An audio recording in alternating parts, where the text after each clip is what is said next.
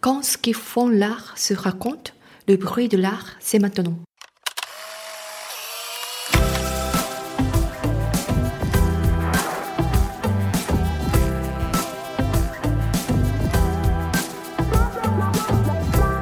Nous sommes Florian Champagne Victoria Le Bolloc Salama, et à l'hôtel de Lille, nous recevons Yuki Yoshikawa et Frédéric Migairu.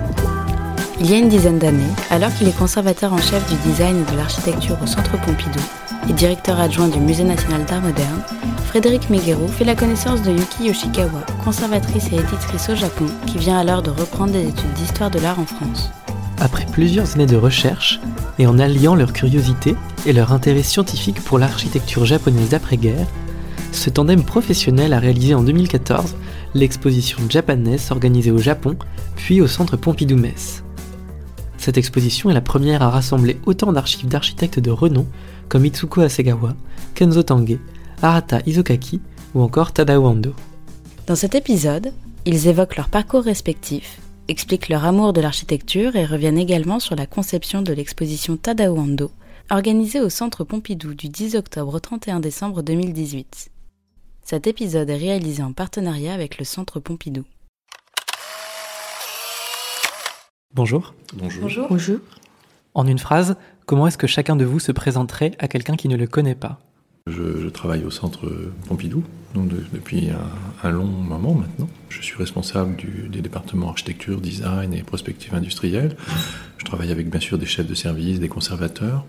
Et je suis responsable à la fois des expositions, des acquisitions, au, disons pour ces disciplines au, au, sein du musée. Moi, je, euh, je travaille avec euh, Frédéric Miguero. Euh, en fait, je travaille euh, avec Frédéric depuis à peu près dizaine d'années. On a déjà fait des, plusieurs expositions. Donc, on travaille toujours sur le thème de l'architecture et l'architecture euh, japonaise. Comment s'est faite votre rencontre professionnelle à tous les deux? J'ai présenté mon mémoire sur euh, l'histoire de la revue d'architecture japonaise. Le directeur de mon mémoire était Didier Schurman, qui est le directeur de Bibliothèque Kandinsky.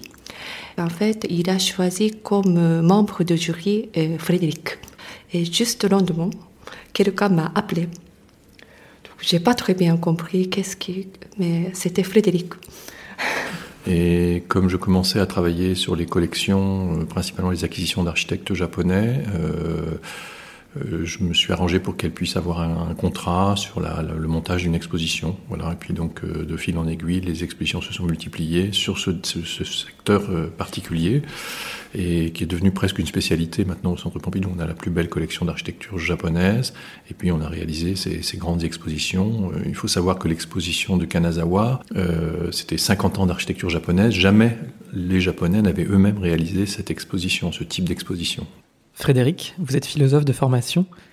Qu'est-ce qui vous pousse ensuite à passer le concours de conservateur du patrimoine? Alors, je, je dément absolument. Je n'ai pas passé le concours de conservateur du patrimoine, donc je suis philosophe de formation, euh, effectivement, et euh, l'opportunité a fait que, continuant mes études de philosophie, j'ai croisé le milieu de l'art très tôt, dans les années 82-83. Et euh, c'était les années d'éveil presque à l'art contemporain en, en, France. Ça n'existait pas, l'art contemporain en France. Euh, enfin, il y avait des artistes, bien sûr, mais il y a la dimension internationale de l'art, des réseaux de l'art n'existait pas. Il n'y avait pas de centre d'art ici. C'était à peine mis en place. Euh, on découvrait un milieu de réseau d'art conceptuel, minimal une espèce de réhistoricisation, de réacculturation de la France à, disons, ce qu'elle avait un peu, un peu, un peu oublié. Donc j'ai commencé, euh, je suis devenu professeur à l'école des beaux-arts de Saint-Étienne, en ce qui s'appelait culture générale, enfin esthétique pour le dire glo globalement, et j'ai commencé à travailler avec des galeries, euh, donc à un peu faire des expositions et aussi acheter des œuvres à l'international. Et puis donc de fil en aiguille, euh, j'ai voulu passer plus dans l'ingénierie culturelle, donc je suis devenu conseiller au ministère de la Culture, j'ai restructuré un peu la politique culturelle, artistique du, de la région centre en la tournant vers l'architecture et l'art expérimental. Disons, après quelques années, euh, Alfred Pacman m'a demandé, de, le directeur du musée, qui, allait devenir directeur du musée national d'art moderne, m'a demandé de, de redéployer ce, ce, département au centre Pompidou, voilà, pour faire euh, court mais long. Et vous, Yuki, quelle est votre formation initiale? Donc, au, au Japon, donc j'ai fait mes études en histoire d'art. Et après, euh, j'avais travaillé au Japon en tant qu'éditrice spécialisée en, en, plutôt l'art contemporain. Et notamment, je me suis occupée des catalogues du musée. Mais c'était c'était mon rêve de venir en France. Euh, donc euh, après, je crois que j'ai travaillé six ans au Japon et je suis venue pour me perfectionner. Et j'ai fait mes études à l'école du Louvre. Et c'était à l'époque c'était un muséologie. Et aussi donc euh, pendant mon travail donc j'ai réussi à obtenir de quand même un certificat de conservateur au Japon. Et aussi, je suis en train de préparer un thèse sur euh, les revues et les livres euh, conçus par les architectes japonais. Toujours? Oui, c'est un cours. Frédéric, au moment de votre formation, aviez-vous le sentiment que l'art contemporain était un domaine accessible? Euh, je crois qu'il y avait un milieu, euh, un milieu social extrêmement vivant. Euh, J'irais même à Paris, on pouvait rencontrer les artistes extrêmement accessibles. Euh, les vernissages étaient des, soirées, des fêtes très simples, très pas du tout. le marché presque, l'idée de marché n'existe presque pas. Donc et même les premiers voyages à New York que j'ai pu faire, donc en 84, 85. Euh, on allait dans Soho et on voyait euh, tous les artistes, on, dînait avec eux, les Cindy Sherman, Sherry Levin, euh, Baumgarten, tous les gens avec lesquels j'ai travaillé, étaient immédiatement accessibles. Est-ce que ce milieu était véritablement accessible au public? Non, parce que c'est un milieu fermé, clos. Il n'y avait pas de communication autour de ça la revue américaine qui était dominante, qui était Art Forum, était presque pas de publicité. Enfin, il y avait de publicité de galerie. Quand on voit ce qu'elle est devenue, presque un, livre, un, coffee table book de publicité, ça a complètement changé. Donc, je dirais que paradoxalement, l'art n'était pas vraiment accessible au grand public. Mais ce qui est très curieux, c'est qu'aujourd'hui, tout le monde communique sur l'art. C'est euh, les marques euh, font le branding euh, lié à l'art contemporain. C'est devenu une, une plus-value je pense que le grand public a, entend ce bruit de l'art, pour reprendre le titre de votre émission, ce, bruissement général de l'art contemporain. Oui, l'art est extrêmement communiqué, mais peut-être euh, moins immédiatement accessible pour ceux qui s'y intéressent. Il y a des, de, des tas de professions qui n'existaient pas sont apparues, des courtiers, des médiateurs, des formateurs. Euh, c'est un marché comme la bourse maintenant, qui fait qu'on est très loin des artistes. Ce qui m'a moi amené à m'éloigner de l'art. C'est pour ça que j'ai pris mes distances avec l'art pour retrouver le contact avec les créateurs. Ce qui s'est passé avec les architectes, parce que là il n'y a pas de marché. Enfin, il y a un gros marché, c'est la commande, mais il n'y a pas de, de marché culturel euh, véritablement de, de l'architecture. Et en ce qui concerne le design, très paradoxalement, euh, il y a quelques années, pour ne pas dire quelques dizaines d'années, excusez-moi, euh, le design n'existait pas. moi, j'étais très collectionneur de design il y a 30 ans. J'ai commencé, on achetait toutes ces pièces pour rien. Donc, ça, le, pas de marché. Et curieusement, la logique mercantile de l'art a déteint sur, euh, le, sur le design. Pourquoi? Parce que l'art est devenu lifestyle. Et donc le design, c'est lifestyle. Et c'est assez extraordinaire d'aller maintenant euh, rencontrer ou croiser des collectionneurs et de passer dans les foires et de voir chez les collectionneurs exactement le même intérieur c'est-à-dire une table de prouvé, euh, trois ou quatre objets décoratifs, un peu de design finlandais, et puis euh, au mur euh, quelques pièces d'art contemporain, exactement le, même décor, et puis une petite étagère avec quelques monographies d'artistes hâtivement acquises. Donc et ça que que ce soit en Chine, en Russie, en Amérique du Sud, voilà, on a on a le même le même paysage intérieur. Donc c'est devenu un peu ça là. Donc le design, oui, a été avalé par le, le marché spéculatif. L'architecture c'est plus difficile et c'est plus inaccessible parce que évidemment, tout le monde ne peut pas faire des collections de, bâtiments. Il y a un collectionneur qui était très célèbre, qui avait 17 maisons d'architectes euh, extrêmement fameuses, mais euh, Lord Palombo, qui avait une maison de Wright, euh, la maison Jaoul, voilà, une maison de, de, Neutra, enfin, voilà, un très, très bel ensemble immobilier qu'il a revendu, un personnage tout à fait truculent. moi, j'étais un des premiers à collectionner systématiquement les maquettes. Il n'y a pas de marché spéculatif, donc je suis encore un peu sauf sur la partie architecture jusqu'au jusqu'au moment où, évidemment, dans le, dans le décor lifestyle, ça sera super d'avoir une petite maquette, par exemple, de Tadao Ando sur, sur sa table de chevet. Et vous, Yuki, quel est le rapport que vous entretenez à l'architecture et au design? Ah, C'est pas facile d'expliquer, mais en tout cas, au Japon, euh, euh, l'architecture mm, n'a pas été construite comme euh, une, un domaine de l'art. C'est-à-dire que pour les Japonais, l'architecture, c'est plutôt une, mm, un domaine de l'engineering. Donc, avant, l'architecte n'a pas vraiment des droits, comment dirais-je, en tant que droit auteur, artiste. Donc ça, c'est plutôt après-guerre. Ce droit a été vraiment considéré un peu respect. Et après, par exemple, les maquettes et dessins des architectes, euh, la plupart des dessins et des maquettes ont été un peu jetés euh, parce qu'au Japon, d'abord, il n'y a pas assez d'espace.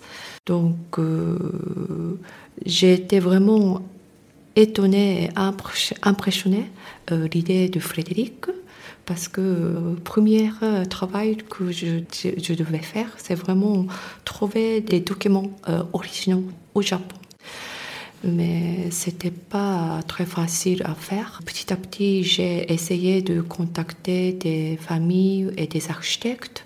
J'ai essayé de créer des réseaux avec des architectes et aussi bien sûr des designers qui travaillent avec des architectes. Pouvez-vous nous parler d'un bâtiment qui vous a le plus marqué, le décrire et nous expliquer en quoi ce bâtiment vous a touché? Je pense avoir visité une maison de Wright qui était presque en ruine, comme un espèce de temple inca. C'est une maison célébrissime puisqu'on y a tourné des films célèbres comme Blade Runner. Et euh, c'était assez fascinant de voir cette maison euh, qui domine absolument tout Los Angeles à, à Los Feliz. Il y a une puissance des matériaux dans l'architecture de Wright qui, était, qui est extraordinaire et le comparatisme entre euh, des architectures très modernes puis la, puissance physique de l'architecture de, Wright euh, à Los Angeles, l'aspect presque vernaculaire qui va complètement à l'antithèse de ce qui est devenu la ville, euh, c'était assez assez impressionnant. Là, là, on voit comment un architecte tient son discours, tient son langage et, arrive à faire passer au travers de, la matière comme ça une, espèce de, force physique qui, interpelle évidemment tout de suite intellectuellement, sensuellement. Et ça, c'est l'architecture. Est-ce que les lieux où vous avez grandi influencent votre rapport à l'espace, aux architectures? En fait, je suis née à Tokyo, mais dans le quartier très populaire. Donc, euh, il y a toujours petites maisons, même des maisons un peu euh, alignées et collées. Et il y a beaucoup de petites usines, mais aussi il y a toujours petites rues. Donc, quand j'étais petite, c'était un peu comme labyrinthe.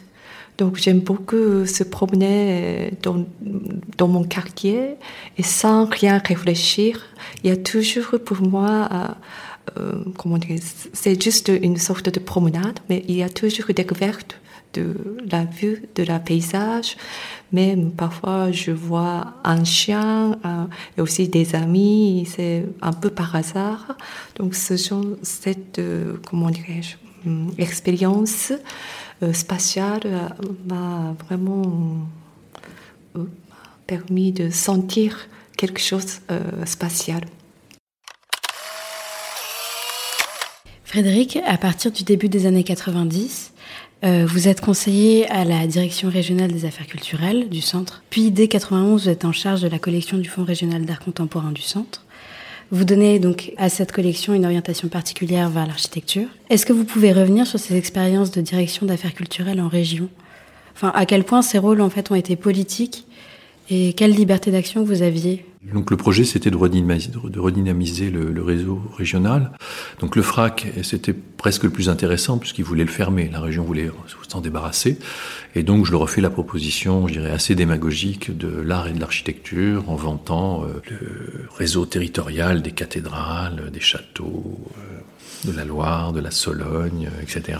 Et donc c'est passé. J'ai commencé des acquisitions à ce moment-là avec la directrice qui venait d'être nommée, d'ailleurs Martine Legac. Et euh, je me souviens toujours, j'ai acheté une pièce de Diller Escofidio, donc c'est architecte, la, la, Slow House, une petite maquette, et une petite maquette d'un architecte, d'un artiste qui s'appelle Martin Honert, et qui avait fait une maquette de tente.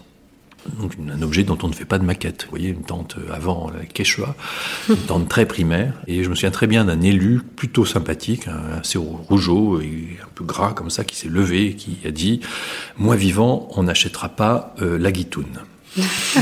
Euh, donc j'étais un peu impressionné. Finalement, on a quand même acheté la guitoune et puis euh, donc la, politique a été lancée et, et on a pu, euh, disons, constituer ce fonds de collection. Alors c'était très intéressant parce qu'il n'y avait pas de marché. Et donc j'avais un budget et surtout j'étais d'une liberté totale et d'une grande, on était en travaillant d'une grande flexibilité. Acheter les projets de l'exposition de déconstruction, du constructivisme du MoMA, ça a été facile. Après, donc, on a pu ouvrir sur des champs plus prospectifs, art, architecture, donc sur l'architecture radicale principalement, puisque c'est un courant euh, ignoré et très important. Donc, ça fait un fond tout de suite de collection euh, internationale. Donc, voilà un peu, c'était, il faut prendre le, le, début du Fraxan dans le cadre d'une stratégie territoriale élargie, où on a pu aussi reconstituer, donc relancer l'atelier Calder, et puis travailler sur des politiques qui étaient lancées par Jacques Lang, c'est-à-dire les jardins de Chaumont, par exemple, qui faisaient partie de cette logique-là, la commande publique des, des vitraux, par exemple de la cathédrale de Blois, par Yann Dibetz. Enfin, il y avait, il y avait un investissement massif euh, pour développer ces réseaux-là publics à l'époque. Donc c'était, c'était, à la fois difficile, mais facile. Donc la, stratégie, ça a été de réorienter, alors que tous les fracs achetaient, chacun un Sol Lewitt, euh, un, un Karl André, euh, bien sage, enfin chacun essayait de reconstituer ça, l'histoire de l'art qui n'avait pas été. Donc c'était intéressant de constituer un projet déviant. Euh, cette politique culturelle régionale a été mise en place. Est-ce que vous pensez que cette liberté est différente aujourd'hui? Ce qui a changé, c'est que les principaux acteurs de l'art contemporain étaient des acteurs publics. Euh, c'est-à-dire c'était les FRAC et les centres d'art qui, avaient une capacité de prescription. Je parle pour la France, hein, je ne parle pas du milieu international. Et évidemment, euh, c'est mis en place, euh, disons, dans cette liaison à l'international, une logique de marché avec des collectionneurs. Les grands collectionneurs d'aujourd'hui, ils sont apparus sur la scène, euh, disons, au milieu des années 90, fin 90. C'est extrêmement récent. Euh, sous l'impulsion de, jeunes critiques d'art, euh, dont je faisais partie, je me suis éloigné assez, vite après, l'apparition de revues, de magazines, et puis lentement d'un marché. Il faut imaginer qu'il y a 30 ans, la FIAC, c'était un événement régional. Enfin, régional au sens français, au sens de la France, était un petit, un petit, un petit territoire régional. Euh, lentement, le marché s'est vraiment développé de façon spéculative. Aujourd'hui, on est sur un, sur un marché d'investissement, c'est-à-dire que je pense que 90% des collectionneurs euh, investissent comme on achète des actions. On a, basculé dans le système privé. Et euh, je pense que les acteurs publics sont toujours présents, mais non plus l'importance qu'ils avaient il y, a, il, y a, il y a 20 ans. Il y a d'ailleurs, j'ai même entendu dire de façon paradoxale, des gens qui disent on n'a plus besoin des musées aujourd'hui ça sert plus à rien, les musées, c'est un truc parallèle pour le public. Jusqu'au moment où, effectivement, euh, il faudra se poser quelques questions de contenu et que, à la part des dossiers de presse et des articles de complaisance, on aura peut-être besoin de réfléchir un peu plus sur la qualité euh, intellectuelle des, des œuvres. Les objets d'architecture ou de design, lorsqu'ils sont pris pour sujet d'une exposition, ne se comprennent pas et ne se regardent pas de la même manière que d'un objet d'art plastique donc réaliser une exposition sur un architecte ou un designer, est-ce que ça impose des contraintes particulières du point de vue du commissariat? La collection d'architecture et l'exposition en architecture ont été tout de suite une question dès les années 90. Une exposition d'architecture, c'était généralement une exposition de panneaux, avec des jolies photographies, et puis des coupes, des plans, etc., assez indigestes pour le grand public. Donc, euh, venant de l'art contemporain, c'était assez intéressant pour moi de traiter les documents d'architecture comme des documents du projet, donc de l'œuvre. Et ça voulait dire ne pas accorder à ces documents un statut d'œuvre, au sens de l'œuvre d'art et de son autonomie. Une œuvre, c'est une œuvre, elle est en soi. Et euh, pour l'architecture, c'est le projet qui compte. C'est le projet qui fait. Ça veut dire l'ensemble des dessins qu'on peut retrouver, du processus de, de, compréhension, de la construction, etc. C'est le projet qui fait, qui fait loi. Et il fallait donc exposer non pas des panneaux, mais exposer le processus au travers des originaux. D'où l'idée de, de, constituer une collection, non pas sur la base de l'archive, mais constituer une véritable collection avec des dessins et des maquettes en disant ça parle du projet plus que le projet lui-même. Ça va raconter encore plus, ça étend le domaine du projet. Donc on peut faire l'expérience physique du bâtiment, mais il faut aussi faire l'expérience, euh, disons, concrète du processus de sa conception. Ça a permis de travailler avec des architectes qui ne construisent pas, par exemple, puisque les processus étaient importants pour eux, donc tout ce qui était l'architecture radicale, qui était absolument ignorée. Et puis pour le travail mené avec Yuki Yoshikawa, je pense que cette attention aux documents, dessins et maquettes a été euh, très particulière et très originale, ce qui ne se faisait pas au Japon. D'ailleurs, j'ai une, il y a un phénomène qui est très important, c'est quand on a fait l'exposition à Kanazawa, il n'y avait pas de musée d'architecture. Dès qu'on l'a fait, les Japonais ont créé des archives nationales. Donc, comprenant bien que les dessins et les maquettes étaient euh, des documents culturels irremplaçables. Ils ont commencé à les préserver. Au Japon, donc, il n'y a pas de tradition de garder et préserver les dessins et des maquettes euh, originaux. On avait essayé de trouver des dessins et des maquettes originales. Euh, C'était pas très facile parce que ces documents originaux n'ont pas été considérés comme objets culturels. Mais maintenant, ça, ça a un peu commencé à changer. Donc, les archives nationales de, de l'architecture moderne et contemporaine ont été créées au Japon. Donc, la situation a un peu amélioré. Euh, pour construire des expositions d'architecture, euh, comme Frédéric a ex expliqué, il faut vraiment montrer le processus de pensée des architectes. Et aussi, il faut quand même montrer euh, les projets, soit construits, soit non réalisés. Donc, il faut vraiment, je peux dire peut-être un peu une sorte de médiatisation des concepts des architectes. Il faut, par exemple, vraiment utiliser des photos ou vidéos, est très important comme outil d'exposition. Donc ça, c'est aussi peut-être la différence un peu des autres expositions comme art. Comment est-ce qu'on rend l'architecture et le design euh, grand public à travers une exposition? Alors, il y, a des, il y, a différentes tentations. La, la pire pour moi, c'est le, le period room. c'est de, de, reconstituer le, des, des, faux intérieurs. Bon, évidemment, c'est assez séduisant. Ou peut-être de présenter des objets célibataires. C'est aligner des chaises sur un podium, c'est quand même assez ennuyeux. Euh, c'est vrai qu'il y a une frénésie du design qui est assez exceptionnelle. Alors je vais dire quelque chose que je ne devrais surtout pas dire euh, à un micro. C'est je, je, on a adapté les méthodes euh, mises en place pour la collection d'architecture au design. C'est-à-dire que même chose. Ce qui est intéressant, c'est le processus. Alors il y, a des, il y a des collections qui se sont constituées complètement à l'envers. C'est-à-dire en disant nous on ne veut que l'objet industriel produit. Et donc, nous, au Centre Pompidou, on fait l'inverse. C'est-à-dire, on essaye de préserver tous les éléments de conception possibles, parce que c'est rendre, rendre accessible le design. C'est-à-dire que si vous comprenez comment une chaise est faite, euh, comment elle tient, euh, quel est son équilibre, euh, quels sont les matériaux employés, au-delà de, disons, la, beauté de l'image, de l'objet, vous participez, vous partagez quelque chose avec son concepteur. Et à ce moment-là, vous entrez vraiment dans ce qu'est le, design. Ça veut dire conception, design. Hein. Je préfère le terme allemand Gestaltung, qui veut dire mise en forme. Hein. La, mise en forme est aussi spirituelle, c'est-à-dire comment donner une identité à quelque chose. Et eh bien à ce moment-là, ça devient lisible. On, on peut le rendre, on peut le traduire pour le public des millions de gens s'assoient sur des chaises design et ça, ne change pas leur vie. Alors que si on leur présente évidemment la façon dont le, créateur, l'architecte, le plus souvent le designer, a créé son langage, euh, a traduit ce langage physiquement au travers les matériaux, ça devient tout de suite beaucoup plus séduisant et euh, ça s'appelle euh, du design à ce moment-là, au sens propre. En ce moment et jusqu'au 31 décembre 2018 se déroule l'exposition Le Défi, consacrée à l'architecte japonais Tadao Ando, dont vous avez assuré tous les deux le commissariat. Pouvez-vous nous raconter votre rencontre avec Tadao Ando et présenter en quelques mots cet architecte? Donc Tadao Ando est, euh, dirais, on, est dans l'Olympe des architectes, ça qui est assez extraordinaire.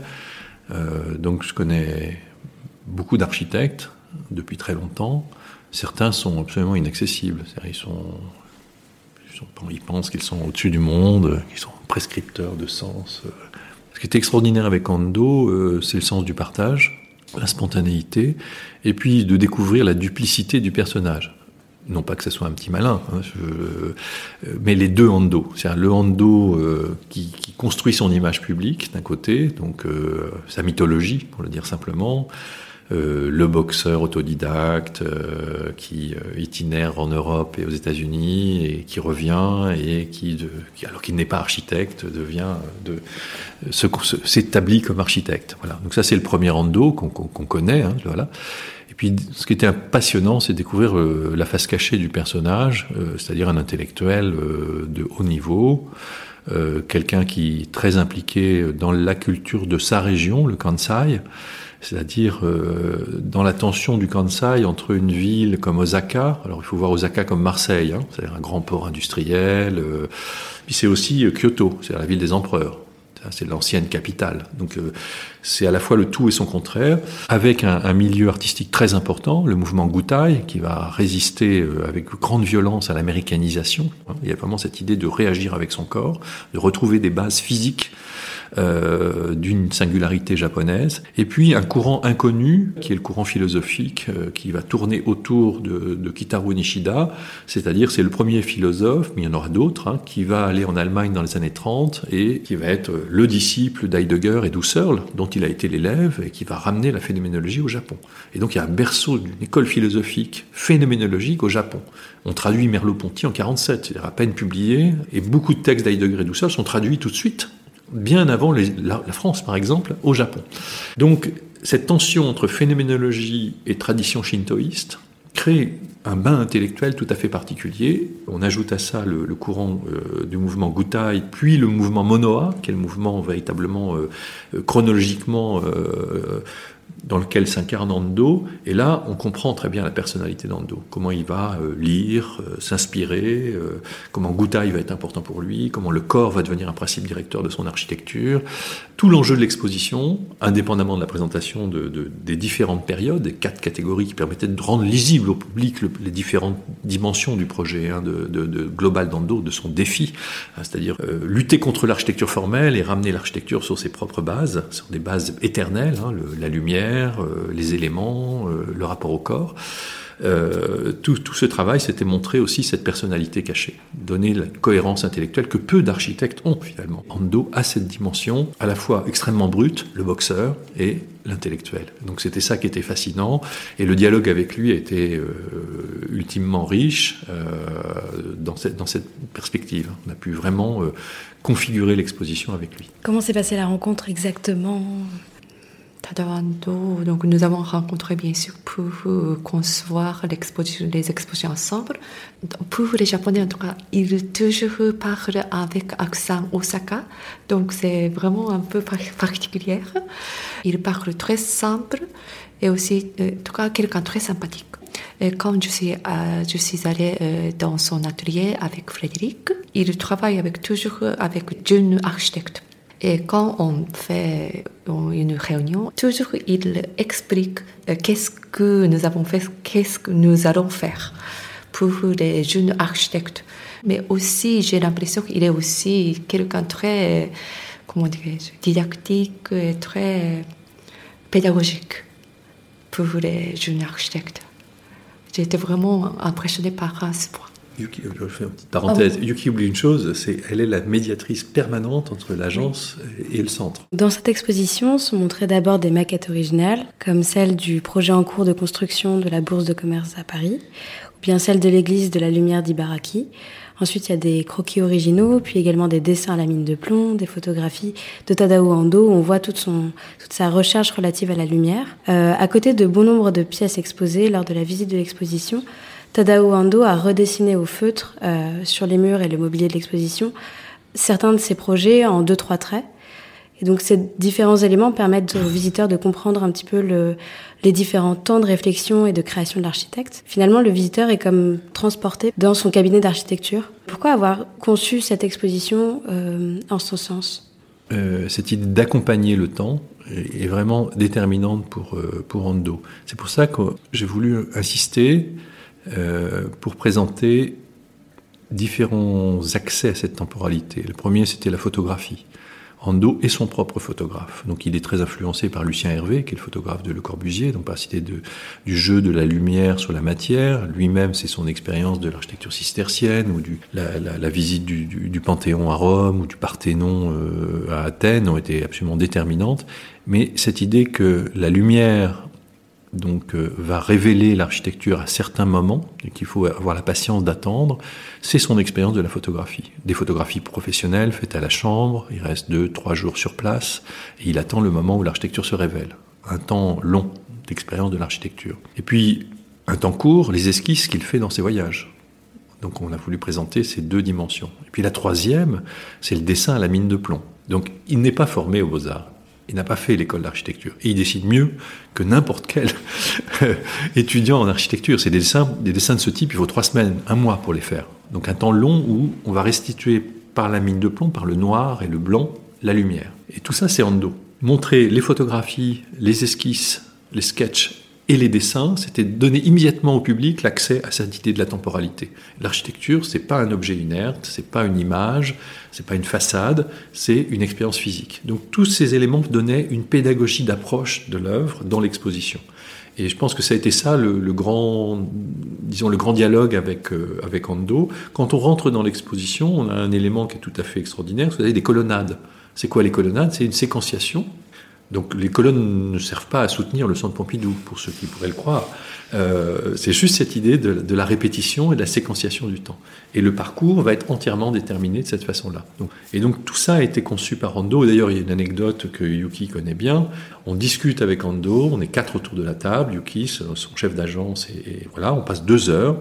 Et puis, euh, on avait donné un plan au début à Ando de la galerie sud, et il crayonne dessus, voilà. Et puis, euh, sans qu'on fasse attention, il donne ce dessin à quelqu'un. Et dix minutes après, il y a un jeune qui revient avec une maquette, c'était l'exposition finie. Donc, il avait tout de suite intégré toute la discussion longue que l'on avait eue. On a parlé du temps, de l'espace, euh, des quatre parties de l'exposition, de Kanazawa au centre comme l'élément euh, d'accomplissement de l'œuvre. Et tout a été synthétisé par un dessin qui a donné lieu à la maquette, qui était la maquette finalisée de l'exposition. Donc ça, c'est des expériences euh, assez fascinantes qui montrent aussi sa capacité de décision. J'aimerais rappeler que l'agence d'Ando, c'est 25 personnes pour 250 projets construits, 307 ou 17 projets étudiés. C'est une efficience totale, ça veut dire une maîtrise justement de l'ensemble des procédures, des temporalités de la construction de l'architecture et de sa réalisation complète.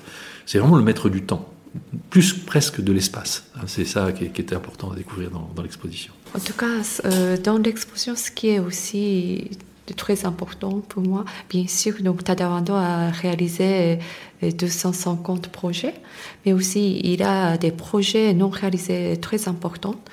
Euh, par exemple, nous avons présenté trois maquettes de Guerrilla House. Ça, c'est un des premiers euh, projets de Tadawando au, début de 70, c'est-à-dire que c'est vraiment tout au début de fondation de son agence.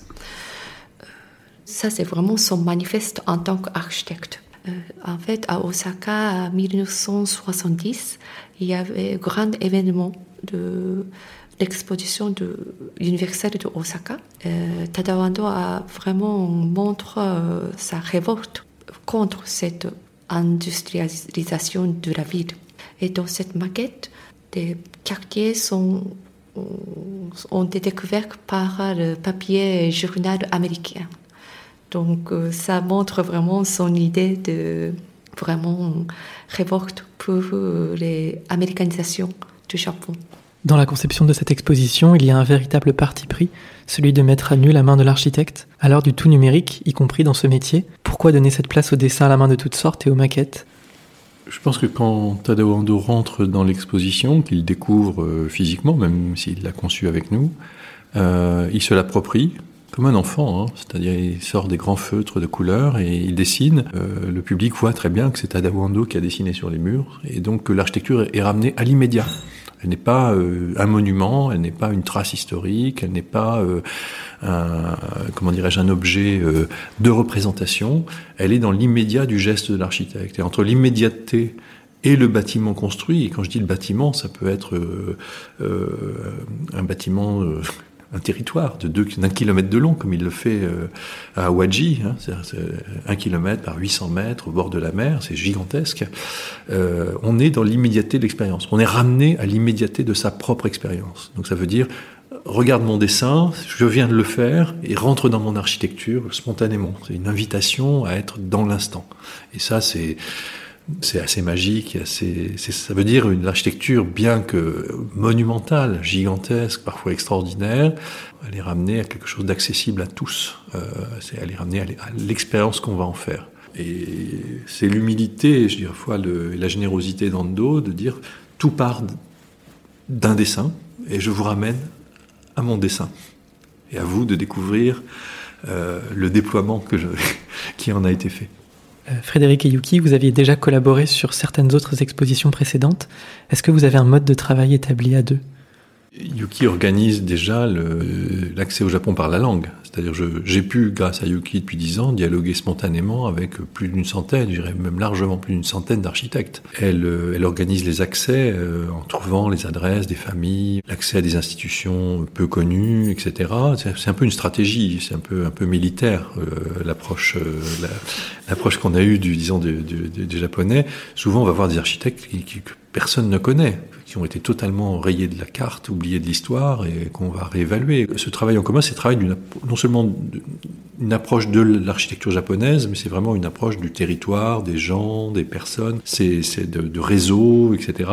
Donc c'est ça la méthode de travail. C'est un peu, euh, on est au-delà de la, disons, de l'acquisition d'objets ou de, de, la présentation d'objets. Il s'agit vraiment de restituer des, domaines culturels qui ont, qui ont eu euh, leur heure de gloire, leur intensité, euh, qui parfois sont disparus.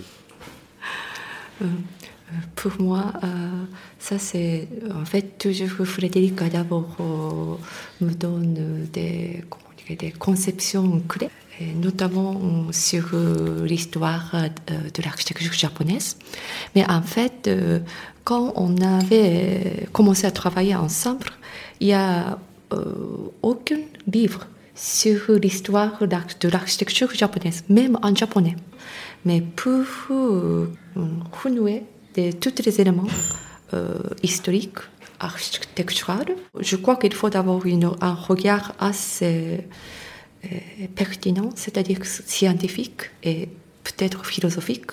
Et après, donc, avec cette direction, euh, j'ai vraiment essayé maximum euh, de trouver des informations et même des ressources qui n'ont pas été euh, traduites en langue occidentale. Donc ça, c'est plutôt la partie scientifique.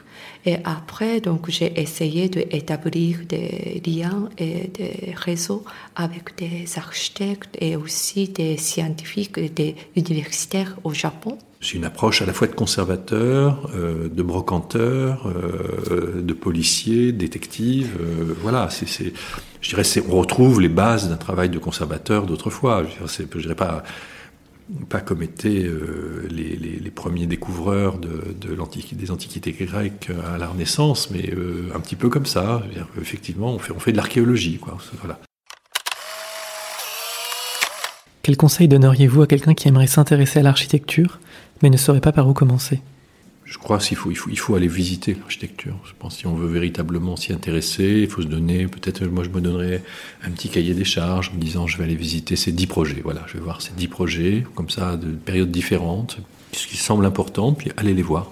Et là, euh, comprendre ce qui appartient à chaque époque, ce qu'elle révèle de, du, du, temps, euh, ce qu'elle révèle du, du, disons, des rapports à la à l'esthétique au sens large, hein, la conception de l'espace, la matière, la, lumière, la théorie, euh, la philosophie de l'époque, et puis euh, comparer, puis se dire oui, là je, commence à avoir un, euh, une vision un peu hétérogène, et puis je commence à comprendre un peu ce qui singularise chaque, chaque projet. Et c'est au travers la comparatisme entre les singularités que je vois ce que c'est que l'architecture. Voilà, je, je, une petite méthode aussi, donc je suis tout à fait d'accord avec Frédéric, mais aussi, donc non seulement voir des, visiter des projets aussi, vraiment, il faut, comme Tadawando, c'est vraiment voyager. C'est-à-dire que non seulement, par exemple, en Europe, aux États-Unis, mais aussi même, euh, par exemple, au Japon et d'autres pays asiatiques, et aussi même en Afrique. Euh, donc, chaque ville a vraiment son propre langage spatial. Donc, ce qui est très important et intéressant aussi, vraiment visiter non seulement des villes, même euh, expérience dans la nature, et, euh, pourrait aussi changer le regard euh, sur les espaces. Donc, euh, je crois que ce qui est très important est euh, voyager vraiment dans différents pays, différents espaces. Dans votre carrière professionnelle, quelle est la critique qui vous a le plus touché et pourquoi? Ce qui est le plus touchant, enfin ce qui est le, plus, le plus choquant, mais en même temps on a l'habitude, on est, on est, ça fait partie du métier, c'est la mauvaise foi. C'est les gens qui euh, instrumentalisent une situation euh, pour euh, faire autre chose. Donc une exposition au, Centre Pompidou, mais je dirais, bon, on, a quand même la chance de pouvoir les faire, et, dans, ce, dans ce contexte, c'est-à-dire avec une offre publique considérable, je dirais avec un accès public très important, elle est soumise immédiatement, pas simplement à la critique, elle, est, elle devient euh, une plateforme pour articuler d'autres choses, donc euh, d'autres publications, euh, de créer des polémiques, créer, genre, vendre d'autres choses autour, etc. Donc, euh, je dirais oui, c'est la, la, mauvaise foi ou l'instrumentalisation, les manipulations diverses, enfin qui font partie de la vie. Je c'est pas voilà. Mais quand ça devient vraiment grossier, je pense à une certaine exposition que j'ai fait il y a quelques années maintenant où la polémique était devenue un fonds de commerce. Est-ce qu'on peut savoir laquelle L'exposition sur le Corbusier. Je veux dire, le, on a, il y a eu une grande exposition sur le Corbusier, très importante, par un éminent spécialiste au MoMA de New York. Personne n'a scié. Donc, euh, faire que Le Corbusier devienne fasciste euh, pour l'exposition du Centre Pompidou, euh, ça n'enlève rien à la critique qu'on peut faire de Le Corbusier, hein, entendons-nous, euh, sauf qu'elle n'a jamais été faite. C'est-à-dire qu'il n'y a pas d'histoire réelle, disons, de, de, ce qu'a été l'institution architecturale, disons, entre 1930 et, et 1950. Donc cette histoire n'est pas faite. Donc comment beaucoup d'architectes se sont compromis avec, disons, l'extrême droite, c'est vraiment une histoire à constituer euh, une histoire institutionnelle à refabriquer avant les histoires individuelles. Donc après, euh, se caler sur l'exposition du Centre Pompidou pour euh, faire son petit livre et le vendre à ce moment-là, au nom de la morale, on ne sait pas d'où ces prêtres sortent ou de quelle colline ils descendent ou de quel maquis ils peuvent sortir. Je dirais oui, ça c'est, voilà, ils, n'hésiteront pas à remettre le couvert. Euh, plusieurs fois. Donc euh, plutôt que de constituer, euh, disons, de participer à la reconstitution de cette histoire critique, qui serait certainement le plus important. Cette histoire peut être faite pour pérer, je veux dire, de la même manière. Ce, ces, polémiques-là sont, sont, inquiétantes parce qu'elles touchent directement au-delà de, l'architecte qui, est mis en cause, mais ça peut être un musicien, on l'a vu, ou un écrivain, etc elle touche, euh, disons, l'identité euh, culturelle, dont l'apport culturel, esthétique et critique qu'amène, c'est qu'a amené ce créateur. Donc euh, on jette le bébé avec l'eau du bain, si vous voulez. Donc euh, c'est un peu inquiétant puisque c'est fait à d'autres fins évidemment. C'est pas c'est pas fait pour euh, véritablement remettre le créateur à sa place dans l'histoire avec ses parts d'ombre. C'est fait pour disons faire autre chose à titre personnel, vendre des livres, s'ériger en parangon de la morale ou en juge de l'histoire. Quand on avait commencé à travailler au Japon, il y y avait une discussion, c'est-à-dire que est-ce qu'un étranger pourrait faire une exposition sur l'architecture, sur l'histoire de l'architecture euh, japonaise? Et qu'est-ce que vous y répondriez aujourd'hui? Ah, c'est-à-dire que est-ce qu'on peut euh, ah faire ah oui oui bien sûr bien sûr oui en plus en tout cas au Japon aujourd'hui euh, par exemple Frédéric est vraiment considéré un des comment dire, grands spécialistes de l'histoire d'architecture japonaise donc, euh, donc c'est possible. C'est possible, oui. Yuki Yoshikawa, Frédéric Megaru, merci de vous être raconté, d'avoir fait entendre votre voix au milieu du bruit. L'exposition Tadao Ando est à visiter à la galerie 3 du Centre Pompidou, à Paris, jusqu'au 31 décembre 2018. Nous tenons à remercier l'Hôtel de Lille d'avoir à nouveau accueilli le bruit. Merci également à celle à celui qui a pris du temps pour partager ce moment avec nous. Nous revenons bientôt. D'ici là, pour ne rien rater, retrouvez l'actualité du bruit de l'art sur Instagram et Facebook et sur notre site lebruitdelart.fr. Aussi, si vous voulez soutenir le bruit, n'oubliez pas de mettre des petites étoiles ou des commentaires sur Apple Podcast.